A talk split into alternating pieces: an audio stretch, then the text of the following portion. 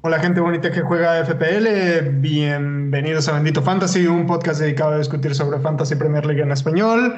Yo soy el Mi Rey, hoy es martes 19 de octubre del 2021, vamos con cara a la jornada 9, después de una horripilante serie de rotaciones y hoy me acompaña como cada semana y desde hace no muchas semanas, Neil, por fin regresa a la alineación titular del, del bendito Fantasy. Rubex, que también nos vuelve a acompañar. Y como cada semana aquí tenemos a Leo y todas sus maldiciones. ¿Cómo están, señores? ¿Con cuál cara, mi rey? ¿Con cuál cara vamos? ¿Cómo están, señores? ¿Cómo les fue esta semana? ¿Y tú? Bien, bien, aquí andamos. Se me olvidó prender la luz de mi, de mi, de mi cámara y se ve todo oscuro ahorita. Pero ya en un es. momentito aquí lo acomodo. Pues mientras acomodas la luz, eh, todo bien, todo en orden. Mo Salah sigue demostrando que es el mejor jugador del mundo en estos momentos y nos da un dolor de cabeza absoluto para la jornada 9 que, bueno, ya lo platicaremos, pero hoy vamos a platicar mucho de esta gran discusión que hay sobre el forma contra calendario, el form versus fixtures. Eh, vamos a platicar sobre defensas, vamos a platicar sobre eh, los mejores 10 atacantes en términos de número de tiros y oportunidades creadas. Y vamos a revisar un poco lo que ha sido el cambi- cambios en las mini liga y en el estatus de los jugadores, quiénes han sido los más comprados y los más vendidos. Por lo pronto, eh, pues creo que nos fue bien. El Mirrey y el Niel hicieron su wild card, entonces seguramente traen muchos puntos en la bolsa. Vamos a ver. Eh, Niel, si quieres, podemos empezar contigo y que nos platiques cómo, cómo fue ese wild card. ¿Cómo fue? Acabó a las 2 de la mañana. De hecho, hubo un momento en que lo mandé por Twitter y dije, apruébelo a alguien. Y como que está chido, se queda. Y nadie lo aprobó. No, sí, sí, sí, hubo, hubo todavía dos que me dijeron bien y me gusta o esta opción me late más. Hubo un momento en que tenía a Lukaku, a Salah, a Kevin y a Trent en mi equipo. Y este, pero pues ya no, no decidí cambiarlo de última hora. Como que me entró el miedo de que, de que, Kevin no estuviera tan bien físicamente y acabé cambiándolo por Foden. Entonces, ahí te va. Tengo a Sánchez y a Foster en las puertas. Y luego a Pelicueta, Trent, Cancelo, Díaz y Doki en la defensa. En la media está Foden, Townsend, Salah, Brownhill, que es el dos puntos seguros, y Rafinha, que no jugó. Y adelante, Lukaku, Antonio y Juan a los cuates de Wolf. Y tuvimos 67 puntos.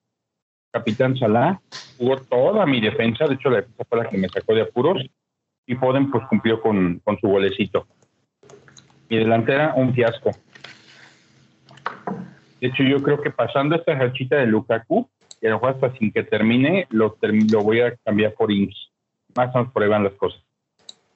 Órale, Inks. Ven, interesante. Ahorita platicamos de delanteros. Rubex, ¿tu jornada?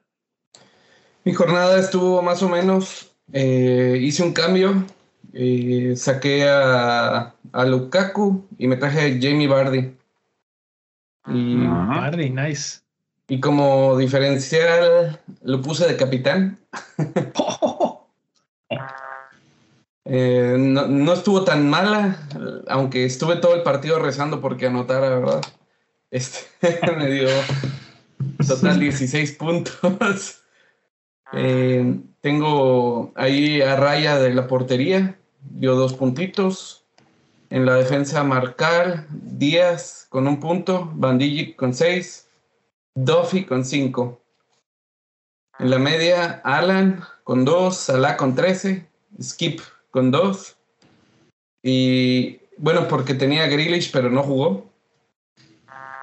Y en la delantera, Antonio y Ronaldo. Antonio con un punto y Ronaldo con dos. En la banca se me quedaron Begovic, Bizuma, Grealish y Amarty. Ya le hace falta un mantenimiento a mi banca, definitivamente. sí. Sí, sí, fueron que 51 puntos, ¿verdad? 51, este, pues algunas banderitas verdes en algunas de mis ligas. Eso es lo importante, que tengas flechitas verdes, me Así es, aunque el valor de mi escuadra bajó, no, está en 99.9, 99, pero tengo 1.5 en el banco. 99, 99. 99.9. No, parece precio de, de rebaja, de remate. 9.99. Tal cual. Eh, bueno, entonces pues este sigo yo, yo creo, 51 eh, puntos. Mi cambio fue uh, buscando el arriesgue, buscando un poco a ver si podía levantar este ranking. No salió. Eh, metí a Riyad Mahrez porque presentía que podían ganar por muchos goles el Manchester City y resulta que es la primera vez en muchos partidos que no meten más de dos goles. Eh, Mares me parece que fue el peor del partido, por lo menos a mi gusto, no, no me gustó cómo jugó. Entonces, eh, no salió súper bien, fueron tres puntos nada más por participación. la ventaja es que sí puse a Salah de capitán, que me hubiera dado mucho, mucho coraje ir con el, con el instinto de ir con Ronaldo, que parecía que Leicester estaba permitiendo goles y todo este asunto del que hablábamos. Y finalmente Ronaldo seco totalmente, no, no solamente no metió, sino que no se vio mucho en el partido. Tuvo un par por ahí que no, no le alcanzaron las piernas para llegar al, al encuentro con el balón. Y, y, pues Manchester United perdiendo el partido 4 a 2 y pues Rubex festejando los goles por el lado de, de Bardi y compañía, ¿no? pobrecito, eh, pobrecito Mares, ¿por qué le haces eso, güey? Ya sé. hay algo muy fuerte en el United, ¿no? No, no, no. Después de ver, creo que fue Leo el que, el que compartió un análisis. Este, ese análisis está muy bueno. No, si no lo leíste, Neil. Eh, ah, ya, ya, ya. A ver si lo puedes mandar ahí al Twitter de Bendito Fantasy. Pero. Este, bueno, es como es información de, del, es un artículo del Athletic, creo que el que estás mencionando, que pues está detrás de una de paga, entonces no puedo compartirlo así tan libremente, pero les puedo platicar más o menos de qué se trata. Eh, hablan ellos sobre por qué Ronaldo es un dolor de cabeza para Ole Gunnar Solskjaer en el aspecto táctico y técnico de los planteamientos de los partidos. Cuando tú ves y, toman varias escenas este, del partido en las que marcan cómo es el movimiento de la jugada y cómo Ronaldo no presiona, simple y sencillamente no presiona, es el jugador que menos presiones hace de toda la Premier League en, ataque, bueno, en, la salida del, equipo rival. Y entonces eso eh, se vio una y otra y otra y otra vez que al no atacar él el balón, pues los defensores cortaban las líneas totalmente y el problema que, le genera a Solskjaer es que tampoco los otros jugadores alrededor de él están, vamos a decir, diseñados para ayudar en ese aspecto. Cuando sabes que tu jugador no va a ir a presionar, pues los otros tienen que hacer esa doble labor, digamos, y no la están haciendo. Greenwood cuando presionaba, pues entonces se, se generaba otro segundo hueco y, y, pues esos huecos los aprovechó muy bien el Leicester y cortó la media cancha del United una y otra vez. Entonces, pues eh, finalmente Ronaldo creo que lo tienen ahí para que le resuelva partidos en, en goles, en, eh, con, su gran capacidad goleadora, pero les, les sirve como también como un lastre en el largo del partido por esta situación que les menciono y los mejores equipos. Muchos espacios y no hay nadie que le, que le haga el juego que, requiere, ¿no? El, juego defensivo. Sí, y, cuando se enfrenta, esto se nota más o se acentúa más cuando se enfrentan a un equipo más bueno. Entonces, un equipo como Leicester, que sabe jugar desde atrás, que tiene buenos jugadores, los, los evidenció completamente. cuando se enfrenten a los Newcastle, Watford, Norwich y todos estos, pues tal, vez sea un poco menos evidente y es más, vemos las, los grandes retornos de Ronaldo. Entonces, por eso es que, es que Ronaldo ahorita está siendo un problema para Manchester United hasta cierto punto. Y vamos a ver si, si Solskjaer se, se da cuenta y lo, lo arregla de parte del equipo o de plano lo, lo quita un poco para meter a Cavani o arreglar de alguna otra forma la situación. Por lo pronto, el partido que viene es contra Liverpool y pues va a estar candente, candente. Pero bueno, ya platicamos mucho y nos brincamos al mi rey que todavía no nos platica de su wildcard. ¿Cómo te fue mi rey? ¿Qué onda? ¿Qué onda, señores? Bueno, pues a mí me fue Creo que en el límite de lo que se espera de un buen wildcard, supongo. este, fueron 58 puntos. Creo que para que un buen wildcard sea un buen wildcard, tienes que sacar al menos 60 puntos o más. Fuera de ese wildcard, esa es como que mi marca personal de qué es lo que hace un buen wildcard. Y la verdad es que creo que fue un error mío, no tanto de los jugadores que seleccioné, sino de la alineación que puse al final. Este, después de todo esas, eh, de toda la faramaya de mi wildcard, este, la defensa fue lo que terminó haciendo que me fuera muy bien, la verdad. Mm, este, Alexander Arnold, Cancelo y Aspilicueta todos con, con, clean sheets y con, los, y con todos los puntos. Duffy también hizo un clean sheet, eh, pero a él le sacaron una tarjeta amarilla y en la banca se me quedó como mi primer cambio de libramento con clean sheet también. Entonces, si hubiera metido a todos los defensas, hubiera tenido clean sheets de todos. Que eso, que eso fue bueno. Este también, también este, la capitanía de Salah y los errores, pues fueron, fue mi confianza en, en el Arsenal, que nunca hay que tener confianza en el Arsenal. Cuando juegan bien, no estamos ahí. Cuando creemos que van a jugar bien, terminan jugando súper mal. Este, Saka se me quedó con cero puntos en, en el medio campo. Lo sacaron al minuto 45, al parecer salió lesionado y tiene, de hecho tiene banderita amarilla en este momento y pues Ramsdale en la portería, que sí fue una buena opción, digo yo, hizo cuatro salvadas en este partido, va a seguir teniendo buenas atajadas como estamos acostumbrados con él. Y pues básicamente ese es mi resumen, banderita, digo, flecha, flechita verde en casi todas mis ligas, no tuve ni una sola flecha roja, que ya es ganancia, entonces creo que por ahí vamos bien. Y ese es mi resumen de mi jornada. ¿Cómo ven, señores?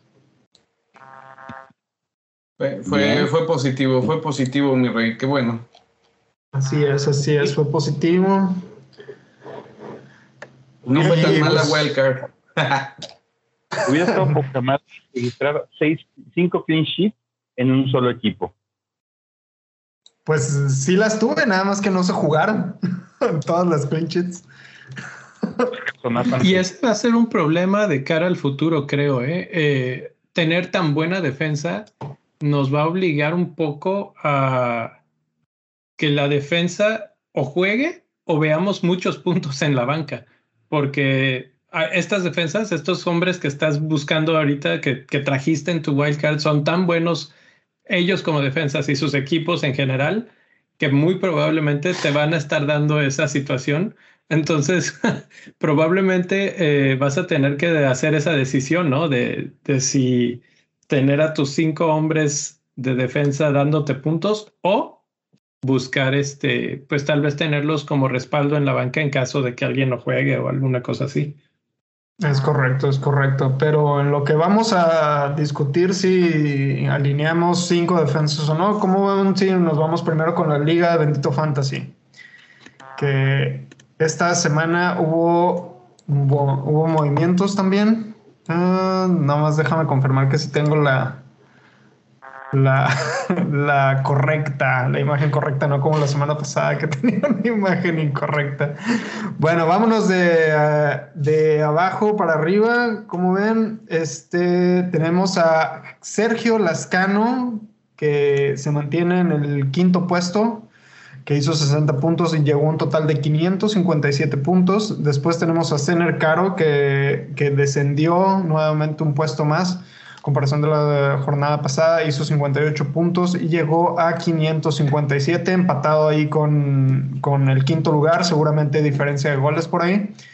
Este, también tenemos a Ignacio Ayerbe, que también descendió al tercer puesto, hizo 57 puntos y 560 en total. Después tenemos a Sebastián Cornejo, que subió al segundo, al segundo puesto, perdón, hizo 69 puntos, el que mayor hizo de este, de este top 5 con 568 puntos. Y por último, en primer lugar, tenemos al Liverpool FC de Josué Crit, que se mantiene en el primer lugar con 57 puntos y un total de 583. Cabe mencionar que cabe mencionar que el primer lugar está por arriba de los 500 a nivel mundial, en el lugar 497, señores. ¿Cómo ven? Overall, wow. Brutal. Una eminencia en nuestra liga. Muy bien para Josué Cris. Felicidades a Josué. Que aquí nos está dando cátedras de cómo jugar al, al fantasy. ¿Y quién fue su capitán? Salah. Muy bien. Pues este, yo les voy a platicar. Yo tengo otros datos, como diría alguien que, que mejor no, voy a mencionar. Eh, que ya saben quién, ya saben quién. Yo dilo despacito, para que cal. eh, la, bueno, les voy a hablar primero del manager de la semana en nuestra liga, que es el Luis Cruz, con su equipo La Federación. Tuvo 89 puntos en esta jornada. Eh, nice. Subió 60 posiciones en nuestra liga, aunque se encuentra en la 247 en este momento, pero bueno, le fue muy bien esta semana. Eh, dentro de su capitán tuvo a Salah y tuvo a Kane como vicecapitán. Tenía a Chilwell, Soyuncu, White, Arons. Ah, en la media están Salah, Neves y Hochberg. Y en la delantera Puki, Ings y Kane. Puki, wow. Sí, de hecho en total hizo 101 puntos, pero yo creo que se aventó ahí unos hits. sí. Con todo y Puki. Así es. Bueno, y el, el, el, mejor, el que hizo las mejores transferencias esta semana fue el equipo de Raciel Morejón, su equipo Raciel MG, 76 de la Liga Bendito Fantasy. Eh, también está muy bien ubicado, bueno, está en 310k del overall. Eh, él ganó de sus transferencias de esta semana 33 puntos netos. Uy.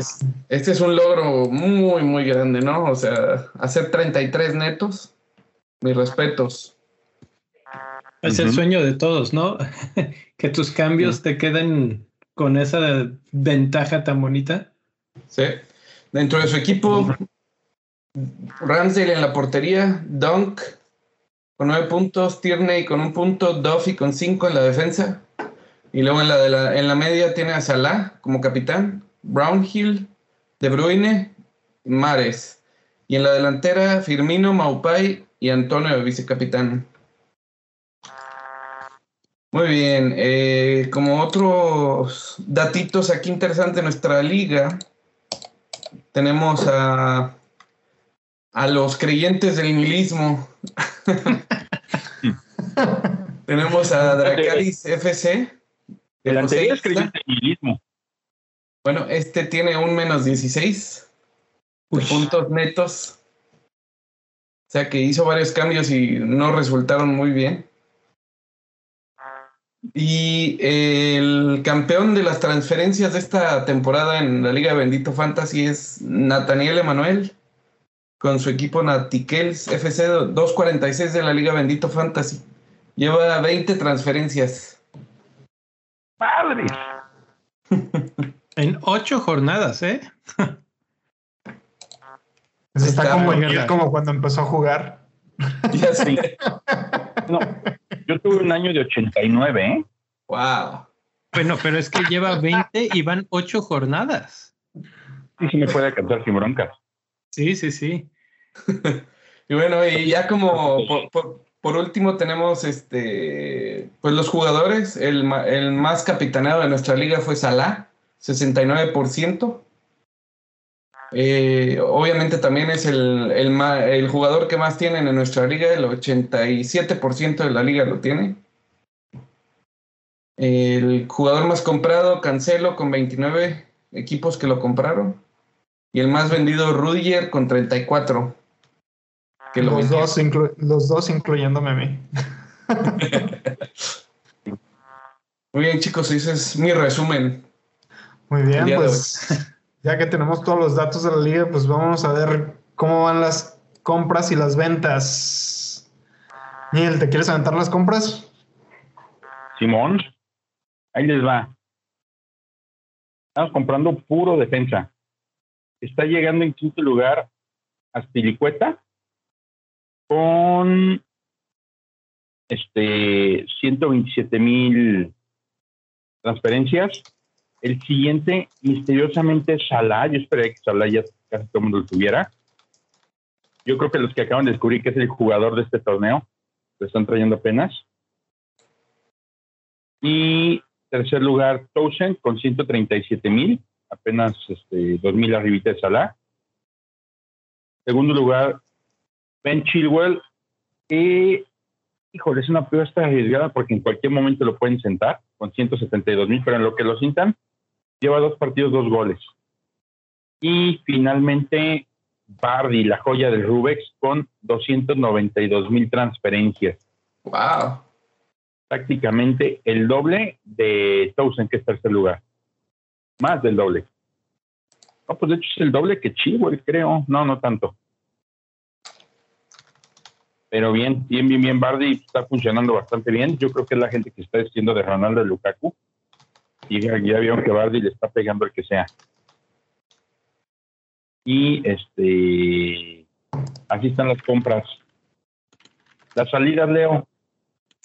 No, esas me las aviento yo porque luego habla, luego habla mucho y no le quitamos el micrófono, güey.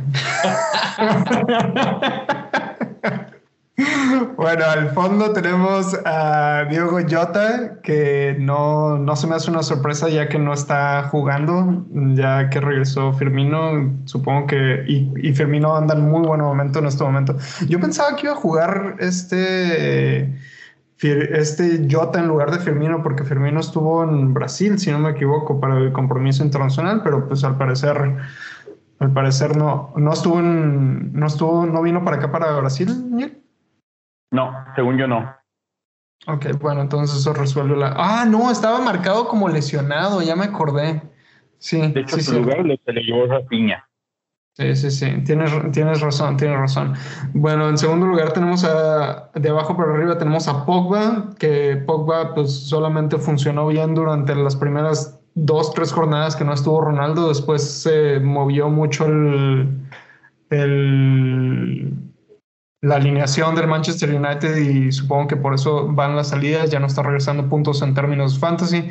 Rudiger, pues Rudiger por la porque había sido marcado como lesionado antes del, del partido de la jornada anterior y supongo que mucha gente lo siguió dejando. Ya no está marcado como lesionado, tenía un problema en la espalda supuestamente, entonces ya supongo que ya está bien, ya no le aparece nada. Alonso, bueno, Alonso creo que Chilwell es el que, como lo estamos viendo ahí en, la, en las transferencias de, de, entrada para traer a nuestros equipos a Chilwell, hay que dejar ir a Alonso porque es el que le quitó el lugar. Y en primer lugar tenemos al que hace cinco jornadas todo el mundo estábamos trayendo, ya todo el mundo le estamos dando las gracias, creo que por ahí inclusive algunos de nuestros eh, miembros de Bendito Fantasy ya le dijeron adiós a Ronaldo, incluyéndome a mí.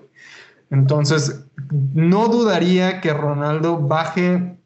Ronaldo subió hasta 12.7 millones, eso costaba hasta hace dos jornadas Ahorita ya cuesta el precio en el que lo iniciaron 12.5 millones. No dudaría que baje un, un punto uno o un punto dos más. Eh, entonces, así es como están las transferencias hasta ahorita, señores. ¿Comentarios al respecto? Mm, no, todo se me hace muy normal. Ah, Yo tengo un chorro de cosas que decir para que no extrañen mi dulce voz. A ver, Venga, Don Fantasy, échale. A, a ver, vamos a empezar desde el lado de los verdes de los comprados. Eh, a mí se me hace interesante y sorprendente que, que Bardi sí está siendo el más comprado esta semana, ¿no? En una semana en la que Chelsea juega contra Norwich City y que cuando vimos el, este calendario de largo plazo y que vimos que Lukaku y Chelsea tenían una racha de partidos muy buena, este partido, esta jornada, era la, la que se marcaba como ahora es cuando hay que tener a Lukaku. Y Lukaku no aparece en estos cinco más comprados, es Bardi y es el más comprado. Entonces, bueno, lo respalda obviamente su, su racha, sus números, pero sí me sorprende que no aparezca Lukaku para nada. Eh, en segundo lugar, Chilwell, lo mencionaron ahorita, ¿no? Pero qué forma de arriesgar el pellejo, ¿no? Porque en cualquier momento regresa Alonso, o sea, todo va a depender de quién alinee, yo creo, en, Champions League media, a media semana. Eh, no sé, ¿ustedes creen que si mañana juega Chilwell, el fin de semana repita? No. No, es- no, no creo. Sinceramente, es muy complicado que, que este. Tuchel le gusta. No, no sé, no sé. Tuchel- Le gusta Tuchel- cuidar a los jugadores. sí. No, Yo creo que ese Tuchel- yo creo que ese Chilwell Alonso es un volado o es el color del calzón que traiga ese el entrenador, algo así, pero no hay algo seguro ahí con ellos. Sinceramente, creo que el único seguro en esa defensa es Spilicueta. No, no, no veo a nadie que tenga esa seguridad. Yo decíamos lo mismo de Rudiger y mira, Ahora, yo he de, he he de decir que la verdad es que ese cambio, incluso a mí en, en particular, sería Alonso por Chilwell, que es Alonso es el segundo más vendido y Chilwell el segundo más comprado. Es exactamente el que más tentación me daba. No lo hice porque tenía otras cosas que, que mover en el equipo y no quiero un menos 8 o algo así, pero sí me interesa. Eh, la cuestión es que Chilwell cuesta sie- 5.7, o sea que tampoco es el más caro, no es el más barato, eh, pero bueno, más o menos accesible. Y vamos a suponer que no juega. Alonso cuando no juega, literalmente no juega. Chilwell cuando ha sido banca, literalmente no juega. Entonces nos da esa opción y, y el título del, del YouTube ahorita en, la, en el thumbnail lo ven que nos pegó la rotación absolutamente esta jornada. Por ejemplo, Díaz lo tenías en la cancha porque dices, él es inrotable, pues lo rotaron, pero entró en el minuto 70. Eh, Sí. Eso no creo que pase con. Alonso y Chilwell, ¿no? Entonces, este, por ese lado, bueno, nos da un poquito de backup para decir, bueno, mucha gente se quedó con libramento en la banca con seis puntos y esperando a que entrara porque le entraron de diferentes gentes que si jugó unos minutos Jiménez, que si jugó algunos minutos Díaz, que si jugó y entonces se fue bloqueando y no, no entró nunca. Entonces, por lo menos Chilwell te ofrece eso. Y por el otro lado, sea el que sea, Chilwell o Alonso, son súper ofensivos. De hecho, el gol de Chelsea fue de Chilwell. Entonces, creo que es una, una apuesta muy arriesgada, pero también de muy alto este, recompensa en caso de que sí se dé bien el resultado. Entonces, me gusta, pero me asusta, la verdad. Me Eh, asusta, pero me gusta. Eh, sí. Saludos a Ana no estoy-. No, Townsend no me convence mucho y ya lo he dicho en otras ocasiones. eh, y lo comentaba un poquito afuera del aire con el Nil, creo que estábamos hablando, que era, eh, parece que Calvert Lewin ya está para regresar, ¿no? Según en tengo entendido, ya está sí. listo. Bueno, pues Calvert Lewin y bueno, Townsend en, en este caso va a jugar contra Watford, que se acaba de comer cinco golesotes el fin de semana pasado. Y nadie está hablando de Dominic Calvert Lewin y todos están volteando a ver a Townsend. Creo que en el momento que Calvert Lewin regrese, el rol de Townsend va a cambiar un poquito de nuevo, similar a lo que hablábamos cuando Este, se hablaba de cuando si está De Bruyne no juega tan adelantado Gundogan y esas cosas el año pasado, pues similar, algo más, más este, al nivel de estos jugadores, pero pues también, pero Calvert Lewin no está siendo mencionado, no está siendo comprado y va contra uno de los peores equipos de la liga. Entonces eso me sorprende. Y bueno, los dos otros, Salah y Aspiricueta, totalmente de acuerdo. Del otro lado, Ronaldo, ninguna sorpresa, todos lo vendimos este, no está haciendo su, su rachita, digamos. Y Diogo Jota que mencionaban, eh, creo que ya se le acabó el crédito de los que estábamos pensando que podría ser ese 9 o esa persona que lidere la línea. Eh, hay mejores jugadores en un rango de precio muy similar o incluso bajo que no tiene tanto riesgo de rotación. Entonces, pero, pero, pero Kyler Lewin aparece todavía rojo. Sí, eso es lo que, por eso le preguntaba a, a Neil si ya está de regreso y me decía que sí, pero habría que estar muy al pendiente de eso si por ahí lo anuncian que sí está ya. Es, según yo tenía entendido, todavía le faltaban unas semanas, pero si de por ahí aparece, eh, es un gran momento para traerlo. Hay algunas notas que dicen que puede, puede durar hasta 12 semanas fuera. Ese era lo del dedo del pie, ¿verdad? El dedo quebrado del pie, ¿no? Ah, no, este, ese es, ese es otro, ese es otro, ese es Ducuré. No, no, no, no, no. Ducuré se acaba de lesionar. Carlos Luz estaba, se había reportado que habían dicho que iba a durar solamente tres semanas y después del break internacional volvía. ¿Se acuerdan que habíamos tenido esta conversación y que yo les dije ni de pedo va a regresar eh, para, para en unas semanas? Bueno, esa es la, esa es la prueba de que seguramente no, no regresaría. Y aparte, para ahorita mencionaste algo clave, que a Townsend se le podría acabar el rol que está teniendo ahorita, regresando Calvert Lewin, pero lo que acaba de pasar el día de hoy es que Ducuré acaba de ser eh, marcado con banderita roja porque tiene una lesión en el pie. Entonces, si regresa, vamos a poner el caso hipotético de que regresara Calvert Lewin, seguramente Townsend sería lo moverían de la posición de Carver Lewin a la posición que está cubriendo de Curé y de cualquier modo seguiría siendo parte fundamental del ataque del Everton en este momento. Ok, nada más para dar una, un... Normalmente yo sigo esto de los datos que, que provee Ben Dinery y en sus tablas dice que Dominic Calvert-Lewin y Richarlison en octubre 15 la declaración fue no van a estar para este juego, pero ya están cerca de regresar. Entonces, eh, creo que de ahí me basé en, para el comentario. El 19 fue lo de Docuré, o sea, hoy. Y este está difícil de, entender. Eh, tiene eh, una respuesta de estrés en el hueso del pie. Entonces, este, pues nada más. ¿Será fácil plantar? Mm, tal vez algo por ahí. Eh, lo están asesorando eh, o, checando, vamos a decir. Y por eso es que aparece con, con esa banderita. Pero pues duro golpe porque Docuré estaba siendo una de las piezas claves para mi gusto de el Everton.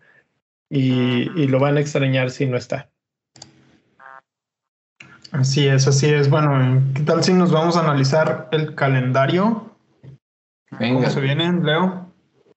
Bueno, pues el calendario, eh, punto número uno, importante para esta semana. El viernes eh, empieza la jornada. Algo bien curioso, ¿eh? Porque Arsenal jugó este lunes y juega este viernes. O sea, que, han de decir, nada, tú no tienes ni siquiera competencias europeas ni nada, tú sí puedes. y, se la avientan pues ahí al viernes. Por ahí, ¿eh? Probablemente.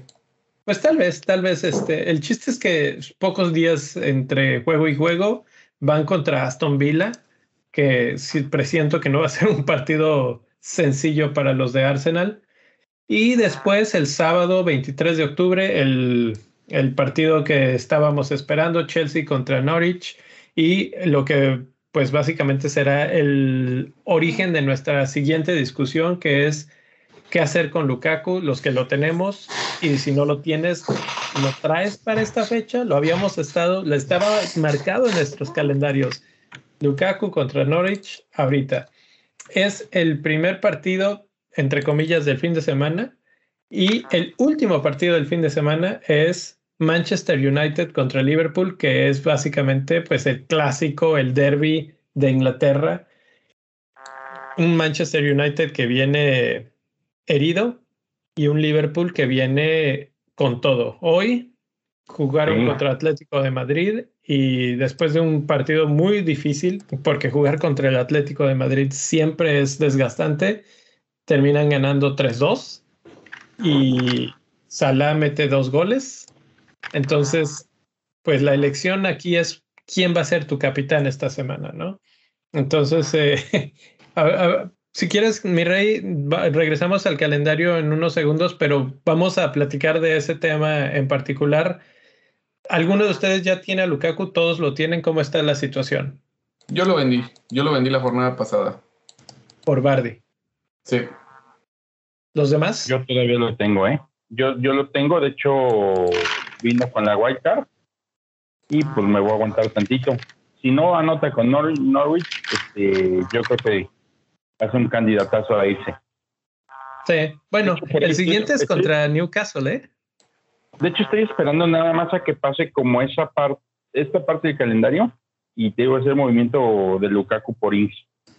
Ok, ahorita platicamos de Inks y si sería la mejor opción. Tú, mi rey, lo, sí lo tuviste al final de cuentas, ¿no? Aquí en Lukaku, sí. Sí, a Lukaku dejé ir a Cristiano Ronaldo porque no estaba, pues no estaba funcionando y no se le ve química con el equipo, sinceramente. Lo que decías básicamente que, que no está no está haciendo presión atrás, no está jalando marcas, no está... Básicamente está esperando que le lleguen los balones nada más, pero si el resto del equipo no va por los balones tampoco, entonces nadie va a poner esos balones ahí adelante. Entonces creo que creo que Ole Jagger está teniendo un pequeño problema de egos en el, en el terreno de juego y en el vestidor seguramente también. Entonces, por ahí veía unos tweets de después de la jornada de, creo que era FPL Family. Este, ellos fueron los que pusieron un tweet de que eh, con el equipo que tiene, que cualquier, cualquier entrenador podría hacer a Manchester United campeón con los jugadores que tiene. Y estaban pidiendo que ya le dieran las gracias a Ole. Uh, en el Manchester United. Entonces, digo, la situación no se ve buena para Ole en este momento, siendo que tiene uno de los mejores jugadores del mundo. Tiene a Cavani, a Greenwood, Ronaldo, este, Pogba está en el equipo. O sea, tiene un, tiene un equipazo y que no esté dando los resultados. Tiene a Rashford también, inclusive. Este, que no esté dando los resultados no, no se le ve nada bien al al Manchester United, pero basta de Manchester United. En la, la conclusión es, sí, sí traje a Lukaku, lo traje porque tiene buenos fixtures, pero creo que tengo mis reservas en este momento ya, creo que ah, no creo que sea el mejor momento de Lukaku, sinceramente a pesar de que para la siguiente jornada va contra Norwich y es mm, hasta este momento yo te puedo decir que es mi capitán para la siguiente jornada, pero tengo mis dudas de que realmente vaya a regresar los puntos que debería regresar. Creo que va a tener un problema similar al que está teniendo Ronaldo en, Manchester United. Y, no se fíen del primer partido de la mañana. Esa es una cábala que hemos estado mencionando, ¿no? Así es. Por, eso puse el calendario de los partidos porque es el primer partido del sábado y precisamente su rival de capitanía va a ser el último partido, el que más te gusta, porque dices, eh, va a llegar, vas a llegar y siempre tienes la esperanza de que Salah te rescate la jornada, ¿no? o Ronaldo. o Ronaldo en ese caso. Un dato curioso. Manchester se descompuso desde que cambió su régimen alimenticio. ¿Neta? ¿Cómo estuvo eso? Llegó Cristiano y dijo, es que yo como salmón y yo como salmón y yo necesito que quede salmón y salmón para todos. Y hubo varios jugadores que se quejaron de, güey, yo no como salmón. Ah, pues te puedo dar salmón sin ahumar y puras de esas. Y a partir de ahí empezó a haber problemas en el United, ¿eh? Se enojaron todos porque les cambiaron el menú. Esa semana que cambiaron la dieta, se tronó el equipo. Entonces no dudes si haya problemas internos que Ole no puede controlar. A mí, también me enoja si me, si me llegan por el estómago, ¿eh? Sí, claro.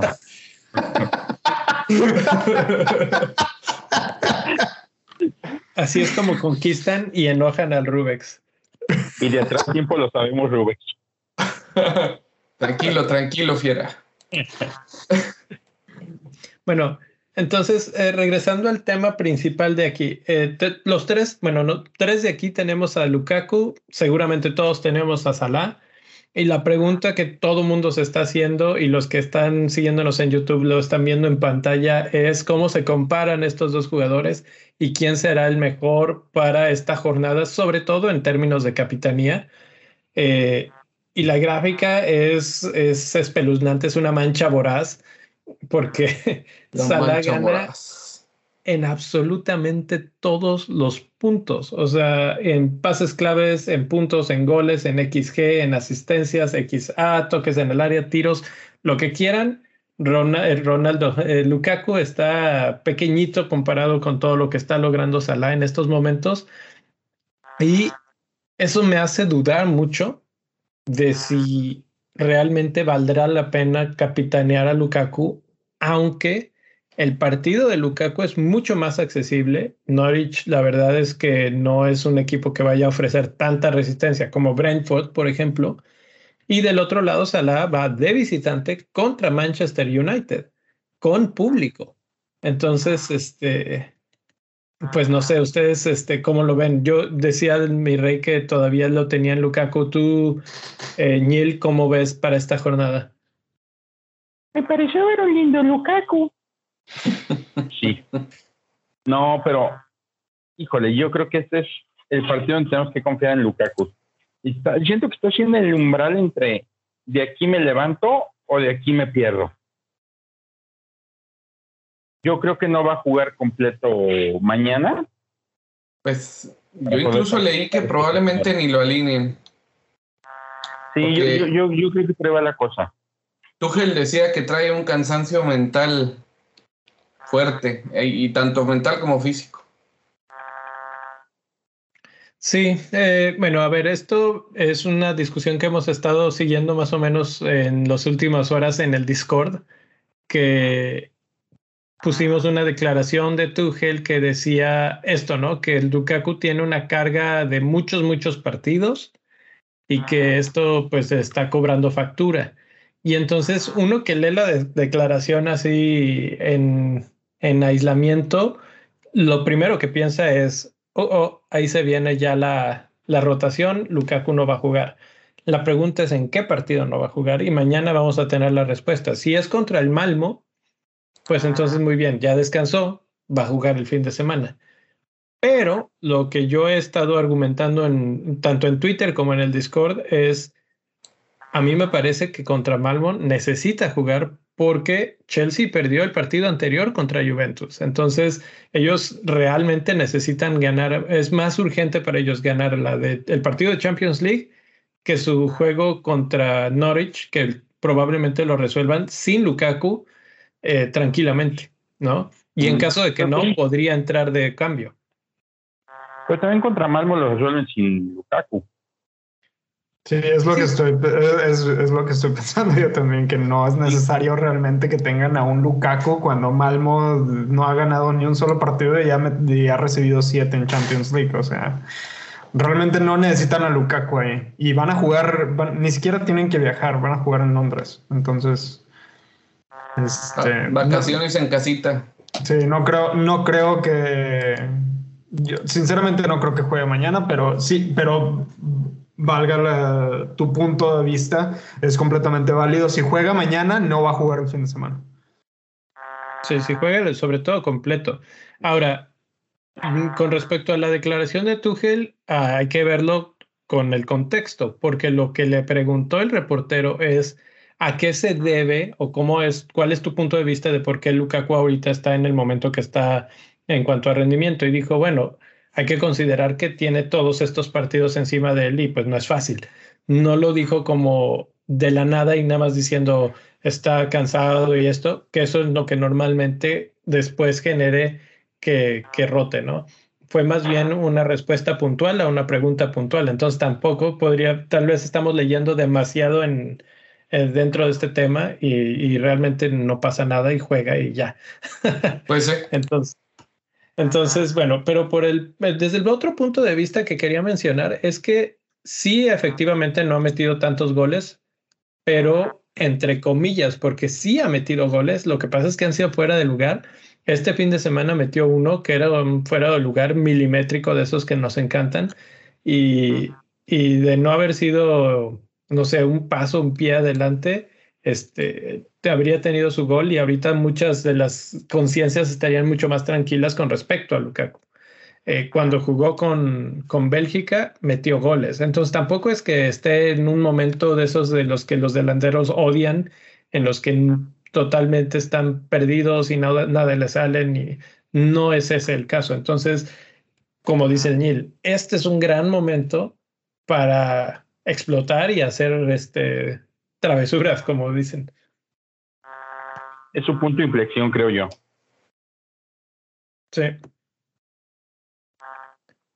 Entonces, bueno, pues ahí está. Salah creo que es claro favorito y, nos da mucha, mucha tranquilidad saber que es el último partido. Entonces, por lo menos no va a echar a perder tu fin de semana.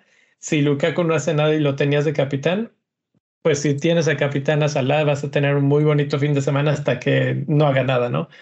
Eh, si son fans del Manchester United y quieren que, que Manchester United gane, pues me avisan y pongo de Capitana Salah, así de fácil. La vida es sencilla. de hecho, justo, justo pensando, dije, Leo va con Salah, yo voy con Lukaku. Sí, este, bueno, si, si quieren saber antes de tiempo con qué capitán voy a ir, eh, eh, ahí está el Discord, hay un canal de capitanes y ahí, ahí voy a revelar antes del cierre de la jornada. Y si quieren entrar al Discord, pues pueden entrar a través de patreon.com, diagonal bendito fantasy.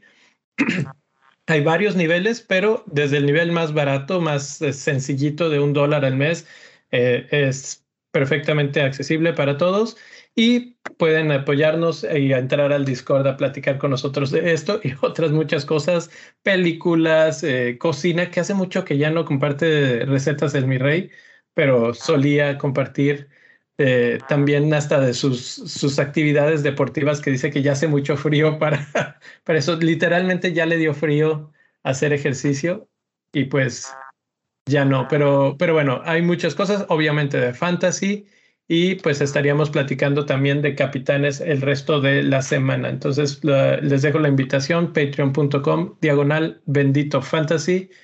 Y continuamos porque la otra forma de ver esta situación de los delanteros es las defensas y cómo se están defendiendo los, los diferentes equipos.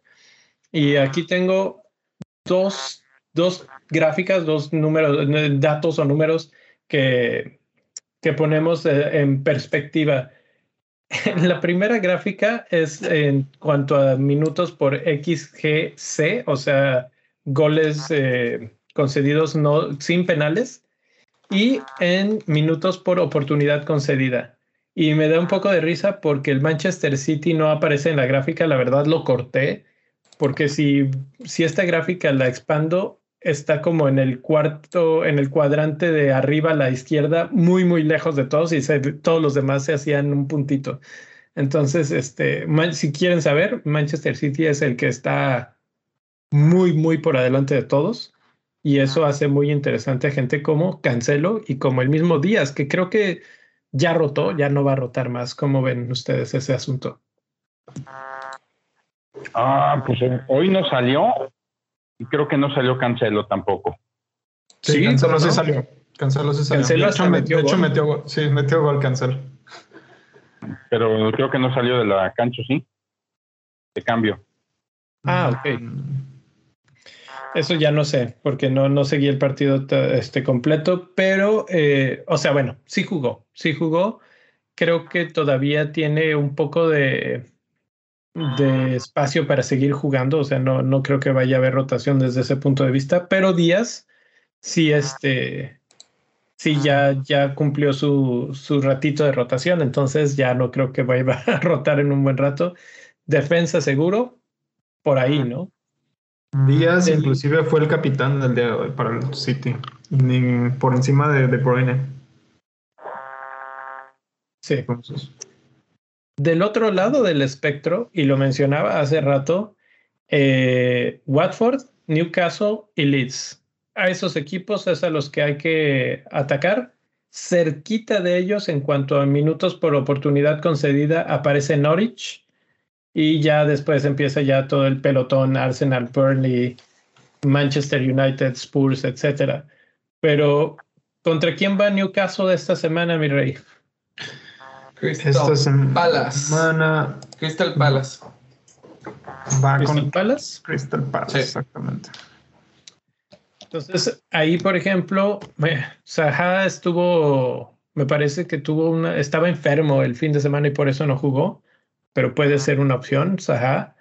Eh, el- los que van contra Watford son los de los chavos del Everton, entonces ahí también hay una buena, una buena Y- opción que Y, y déjame te paso un dato interesante, Leo. En los últimos tres partidos de Arsenal con Aston Villa, los ha ganado el Villa. Ujú. Eso no me sorprende, la verdad. Bueno, pues, Pero hay, que, pero hay que considerar que el Aston Villa tenía un muchísimo mejor equipo la temporada anterior. Las últimas dos temporadas tuvieron muchísimo mejor plantel o la preparación del plantel estaba mejor que lo que está ahorita. Creo que Arsenal está en un mejor momento ahorita, ahorita, ah, como estaba cuando se enfrentó al Aston Villa de el año pasado y hace dos temporadas. Por así decirlo. puede ser.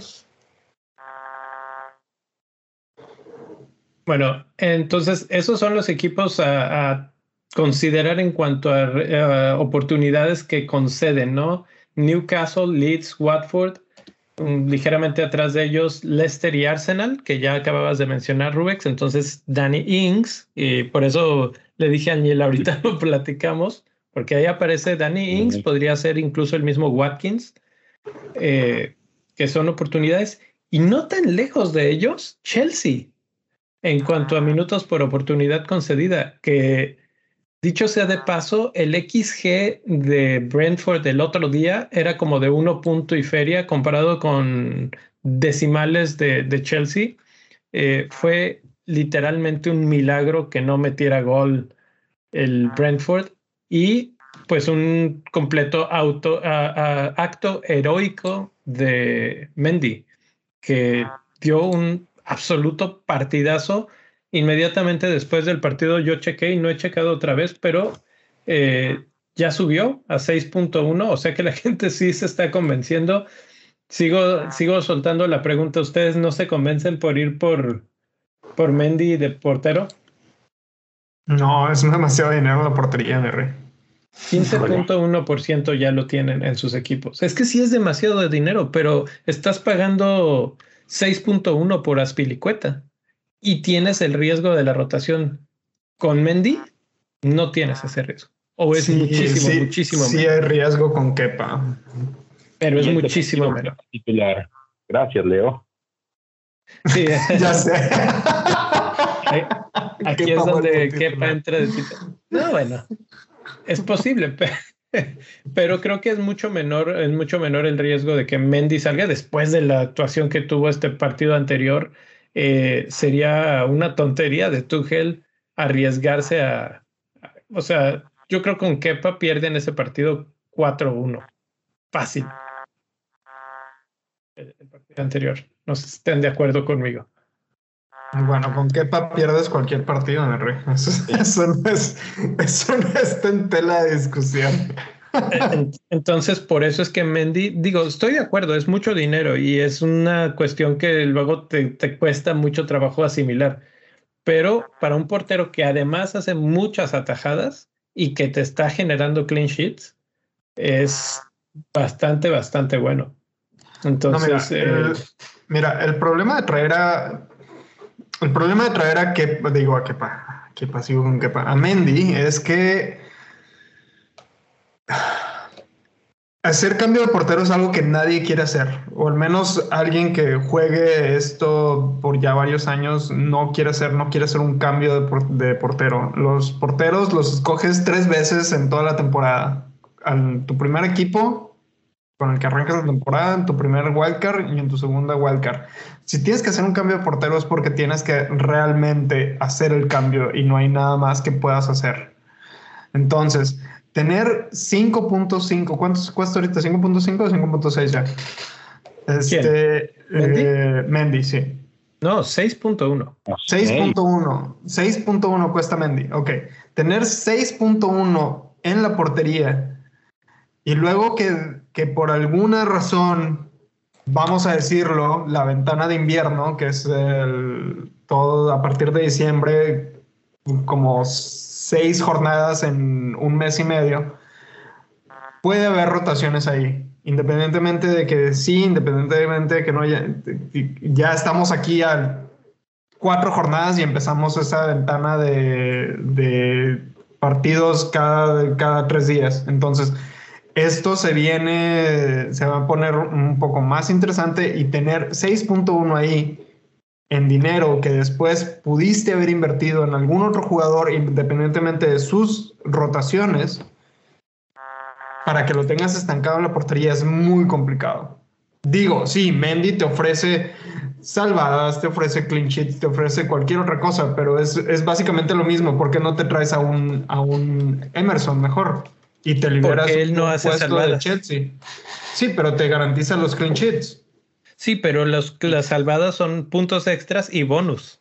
Sí, pero mira, mira, Chelsea, Chelsea ahorita no te garantiza clean sheet. Lo estamos viendo en pantalla cuántos tiros a Eh. puerta, cuántos tiros a puerta eh, dejan, dejan pasar. Están a mitad de la tabla. ¿Y cuántas, cuántas big chances eh, gen- generan? Permiten la generación. Están, son como la quinta de- defensa que permite más big chances. Mientras que el Manchester City te ofrece, te ofrece el clean sheet seguro de Emerson, casi casi. Mientras que un Chelsea no te lo ofrece todos los días. Bueno, hay dos cuestiones ahí. Los dos equipos te están ofreciendo los clean sheets. Eso sí están sucediendo. ¿Por qué? Porque Mendy está tapando todo. El día que Mendy no tape todo, pues sí tienes razón y nos, nos vamos a llevar el clean sheet por las patas. Pero ahorita si ves la gráfica de la izquierda, el círculo, la, la burbuja, es el número de goles concedidos. Y la burbuja de Chelsea es tan pequeña que las letras que dicen Chelsea lo tapan. Eh, realmente es el equipo que menos goles ha concedido, junto con Liverpool y Brighton, y por ahí eh, debe aparecer Manchester City muy lejos. Entonces, en ese aspecto, incluso es superior a Ederson, porque Ederson sí, literal, se acaba una novela durante el partido, porque no le llegan, o sea, no, no hay nada que hacer en- para él en el partido. Eh, Mendy no, Mendy está muy activo. Sí, bueno, creo que sería cuestión de la organización de tu equipo y cómo quieres organizar tu equipo para, para poder manejar el dinero en, otros, en, en otras áreas, de, en otras líneas. Pero, o sea, creo que es completamente válido los puntos que, los puntos que están diciendo. Simple y sencillamente creo que es muy arriesgado tener tanto dinero en la portería. Bueno, es una discusión un poco ociosa porque tienes razón, no, no se cambia de portero tan, tan seguido. Y el punto no era hablar de Mendy realmente, sino de los, de los equipos con los que puedes contar que, que reciban goles. Y del lado derecho mencionabas a los que mm, conceden muchas oportunidades de gol. En amarillo aparece Norwich como el equipo que más oportunidades de gol concede, junto con Newcastle y junto con Watford, que además esos dos eh, son los que más goles conceden y más tiros en contra conceden. Norwich va contra Chelsea esta semana. Entonces ahí está eh, otra vez y bueno, la razón en números, en datos fríos de por qué Lukaku puede ser este el momento específico de que explote sí o sí. Si no explota ahorita, híjole, bueno, pues todavía el siguiente partido es contra Newcastle, pero, pero es difícil de, de justificar la, su, su precio, siendo que Bardi está haciendo las cosas tan bien. Exacto. Exacto, exacto. Creo que, Eh, creo, que, si- creo que si creo que si Lukaku no responde en esta jornada, creo que el cambio ideal sería Lukaku Barbie y tratar de mantener un poco de dinero en el banco en caso de que o Ronaldo o Lukaku despierten de nuevo y se venga la fiesta de goles de otra vez. Mira, si te regresas al calendario, los próximos cinco partidos, el que está hasta arriba del calendario en cuanto a mejor eh, calendario en, en en concepto de ataque es Brentford, increíblemente. Tienen a Leicester, que no ha sido, ha sido una defensa súper sólida, Burnley, Norwich, Newcastle y Everton. Y sus delanteros son bastante accesibles. Luca, eh, Luca, siempre le digo Luca. Iván Tony eh, Lo que Tony. es, es ¿Qué este, recuerdos? ¿Qué recuerdos los- has puesto en mi mente? sí, no sé si lo tengo clavado en la mente. Eh, Tony es uno de los mejores delanteros eh, de bajo precio que podemos conseguir. Hemos hablado mucho de Embomo, mucha gente ha hablado de Embomo. eh, juega fuera de posición, juega básicamente de delantero y con la rachita de partidos que se vienen, puede ser que sean incluso mejores que el mismo Ings que pon- ponías en la mesa, Niel, hace un momento, porque Ings pues Aston Villa está a media tabla, vamos a ligeramente arriba de media tabla en, esta, en este calendario. Tiene por ahí partidos complicados contra West Ham, contra Brighton, que ha sido eh, buena defensa, y pues si quieres incluso el de esta semana de Arsenal, ¿no? Otro equipo que no estamos mencionando mucho y me sorprende es Wolves, que Wolves precisamente esta semana juega contra Leeds y Leeds, mencioné en las gráficas de defensas por equipos, es de los que más goles eh, o más eh, oportunidades conceden y de los que más XGC conceden. Entonces, pues ahí estaríamos hablando del buen Juan y del buen Jiménez, ¿no? Ay, Pero bueno, bueno, yo tengo a Jiménez, espero que sí. espero que sí le vaya bien. Mira, la vez pasada no jugó porque venía de viaje, pero, pero creo que esta semana va a jugar y este partido suena bastante interesante para él y para Juan, incluso por ahí tal vez a Dama Traore. sí. ¿Niel, ibas a decir algo?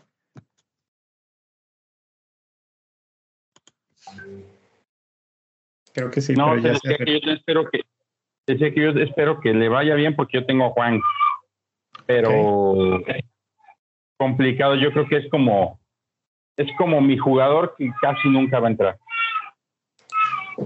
Mm. ¿No, ¿No te vas a atrever a dejarlo de titular esta semana? Con el partido tan favorable que tiene. Sí, es muy, es, parece más, es más, de hecho, más, ya tengo mi, mi equipo alineado, ahorita te digo quién está. Sí está, ¿eh? El que tengo en la banca es Antonio. Oh, Antonio. ¿Contra quién va Antonio? Ya se te había olvidado que existe. Contra Tottenham. No, pero es que va contra Spurs. Es que Antonio es un jugador muy interesante y otro de los que se está discutiendo en esta semana, porque ya la racha de West Ham ya no es tan buena. De hecho, si nos volvemos a ir al calendario o si lo seguimos viendo ahí, es el segundo peor en cuanto a ataque. El peor es Manchester United, pero el segundo peor es West Ham. Van contra Spurs, Aston Villa, Liverpool, Wolves y Manchester City. Todos se han caracterizado por tener buena, buena actitud defensiva o buena defensa. Aston Villa probablemente el que menos, pero está en, el, en la mitad para arriba de la tabla en cuanto a defensas por equipo.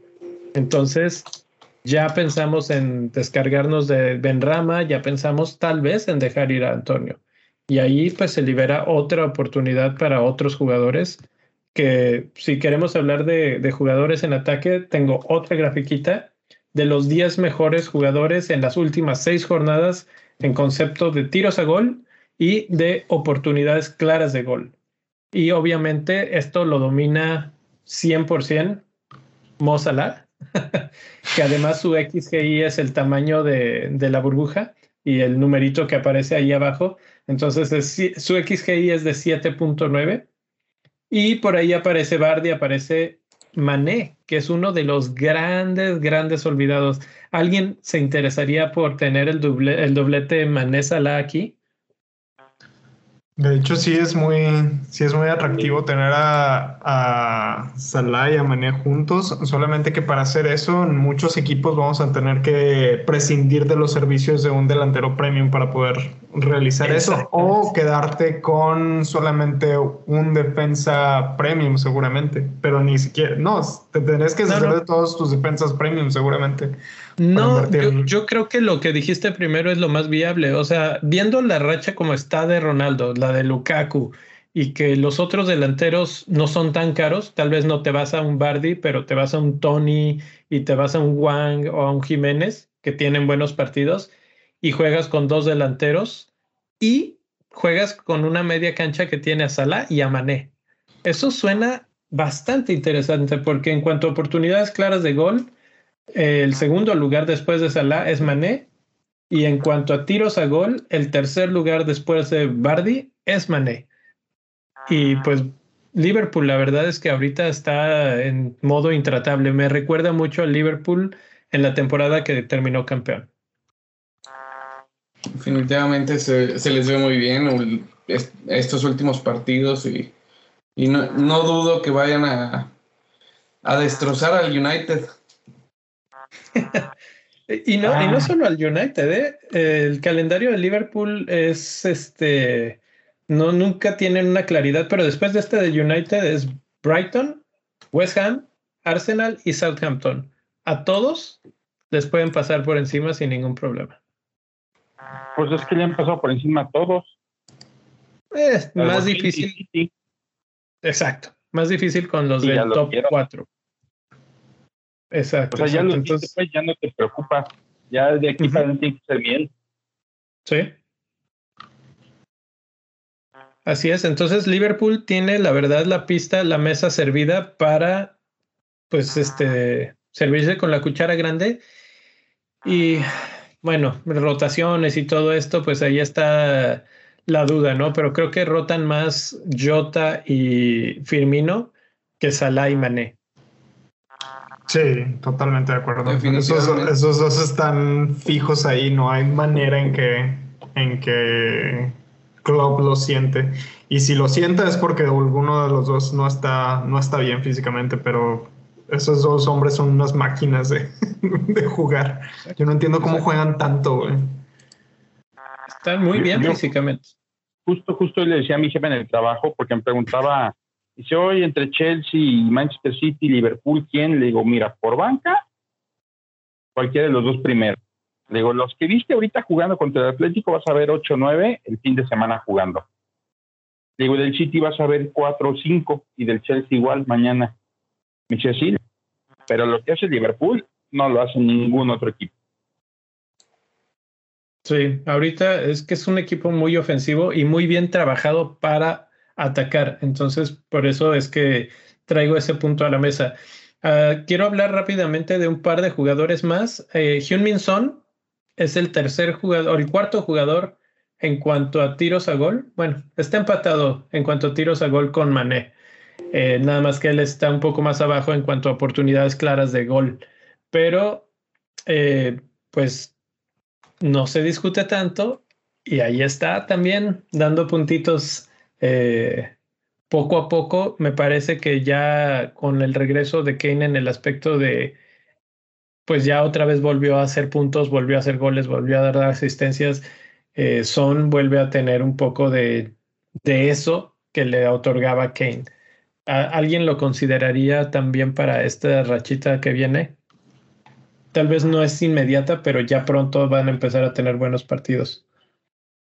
Creo que, creo que los jugadores de Tottenham, tanto Kane como Son, que los mencionaste ahí, creo que todavía tenemos que ver si realmente van a funcionar. Yo, yo en lo personal, a mí me gusta ver que los jugadores están funcionando antes de traerlos, no me gusta arriesgarme. Porque luego me pasan las cosas que me pasaron con Decure, por ejemplo.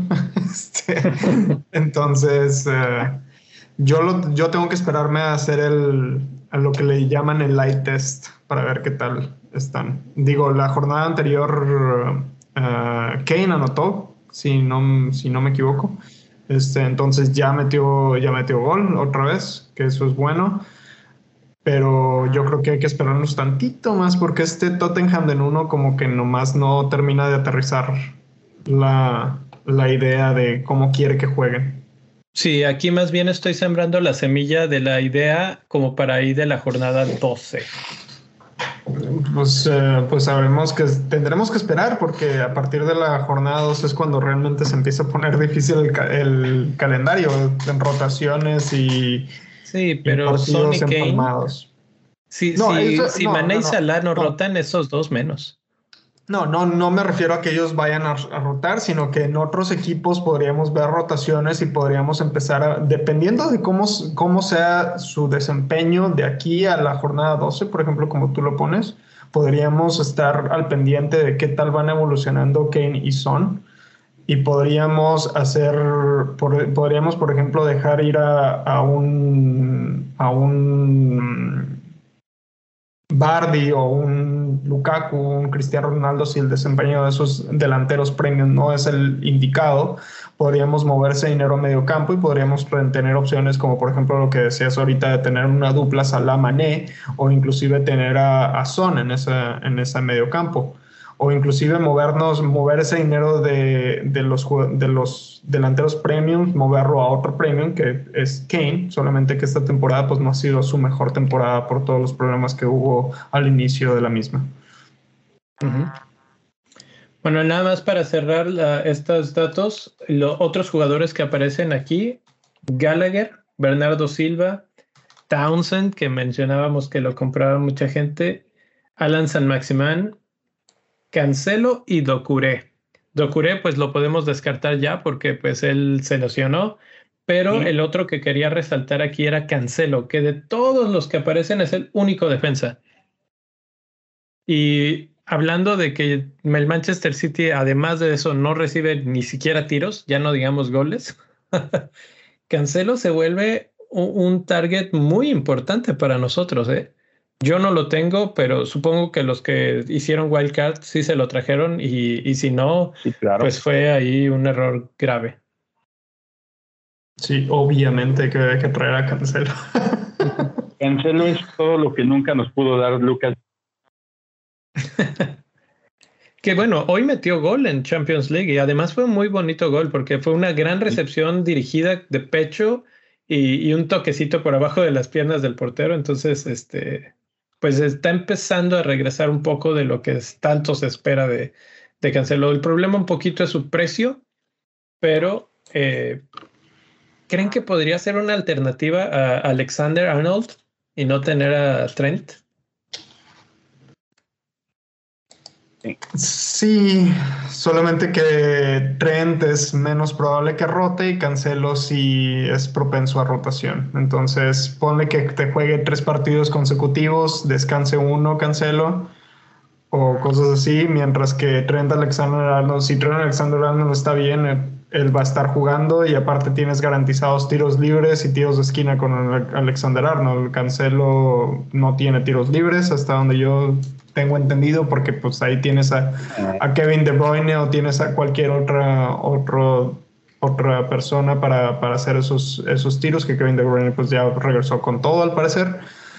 Y este, de hecho, hoy lo sacaron temprano del partido, entonces seguramente va a jugar el fin de semana. Y Cancelo no tiene ni tiros de esquina, según yo. O sea, simple y sencillamente ataque lo que, lo que te está ofreciendo Cancelo, mientras que Trent Alexander Arnold se te sigue ofreciendo tanto el ataque como ah, tanto en pelota movida como pelota parada. Sí, es correcto. Bueno, pues ahí están todos los, bueno, todos, el top 10 de jugadores al ataque en estos rubros. Eh, ¿Alguna última cosa antes de irnos? ¿Quién, eh, ¿Tienen pensado ya su cambio de la semana? Bien, Estoy- yo No, no tentado a, a traerme a, a Danny Inks. Dani Dani Ings. Yo necesito sacar a de puré y estoy pensando entre Buemo de Brentford o Nuevo o, Bueno, Nuevo, no sé cómo se, perdón. Boimo, Baimus, Bomo. O, o este Thousand. Creo que, esos, eh, creo que esos son mis dos eh, candidatos en este momento. Quiero, voy a aprovechar, si muevo a, por, eh, por muevo, voy a liberar un poquito más de recursos ahí, que eso me va a ayudar a mover más recursos durante esta temporada de, de invierno que se nos viene. Entonces hay, que ir, hay, que ir, liberando fondos para, eso, para esas jornadas, porque las jornadas pasan muy rápido, las lesiones llegan muy rápido y a veces no hay tantos recursos para, para hacerlo y hay que hacer kits y cosas así, entonces hay que ir planificando esa, esa ventanita de partidos complicados. The winter is coming y el nihilismo lo sabe. Es correcto, eso es correcto. no habría una mejor forma de describir esta. ¿Tú, ¿Tú, Leo, ya tienes un cambio planeado? Eh, dejo primero al Niel y luego les comento. Yo no tengo cambios esta semana. ¿Qué? ¿Están oyendo bien mis oídos? Déjame pongo bien los audífonos. ¿Qué Sí, sí. Esta semana, la que sigue hago uno y la que sigue hago tres para descansar el alma. para que Estás agarrando el alma, eso me gusta. Agarrando vuelo, como, agarrando vuelo como Lukaku, ¿o qué? Ándale. Pues increíblemente el Nil no hace cambios y yo un menos cuatro está en la, en la pizarra ya. Este, como les comenté, metí a Mares y no creo que juegue porque jugó el, este partido de Champions hoy y no se vio bien entre semana. Gabriel Jesús ya descansó, había sido el preferido de Pepe, entonces era un cambio de una semana el problema es que, y lo, y lo pensé, dije, bueno, si me sale bien, pues me voy a ver como genio, si me sale mal, me voy a ver muy mal, obviamente me voy muy mal, pero eh, se va Mares y se va Ronaldo para que lleguen Lukaku y Rafinha a mi equipo. Entonces ahí está el menos cuatro y, y de, de, gustarme me gustaría hacer por lo menos otros dos, pero la verdad es que no, no lo voy a hacer, entonces por ahí va la idea. Dije que no, te dije que no usaras tu wildcard. No, no, la wildcard me sirvió mucho. Eh, subí más de un millón de puestos con, gracias a la wildcard. Es, es cuestión de momentos. Mi equipo empezó muy mal, entonces sí había que, que componer muchas cosas. Pero bueno. Sí, pues si traes el Lujaco y a Rafinha vas a descomponer el mío. ya sé, no los traigas, güey, por favor. Que el no, no, lo peor es que ya están hechos. Esos los hice no, pues ya. Ya estuvo que la otra semana vamos a tener que ser menos 8, güey. Ahora lo que... Y la verdad es que esto es algo completamente atípico de mí. Yo nunca hago cambios temprano, pero dije, mi intención era, si la gente va a hacer ese cambio, el hockey cocky de Ronaldo Lukaku, pues mínimo le gano el, las subidas de precio de Lukaku, pero no veo que Lukaku esté subiendo de precio. Entonces, eso me medio preocupa. Entonces, pues vayan, cómprenlo, tengan fe. Es Norwich, eh, después es Newcastle, es momento de tener a Lukaku y los que no lo tengan creo que se van a arrepentir al final de cuentas. Eh, en uno de estos dos partidos nos va a regalar un par de goles, estoy convencido. Feliz Día de los Inocentes con Leo. bueno, y con esa bombita pues si no hay nada más que decir, nos podemos pasar a retirar, a dormir.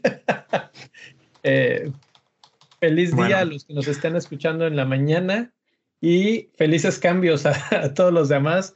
Gracias, Neil, uh, Rubex, mi rey, por estar aquí conmigo platicando de fantasy un ratito. Y nos vemos mañana para seguir hablando de capitanes. Hasta la próxima. Hasta la próxima. Descansen. Hasta la próxima. No se olviden de darnos like. Contra Pumas.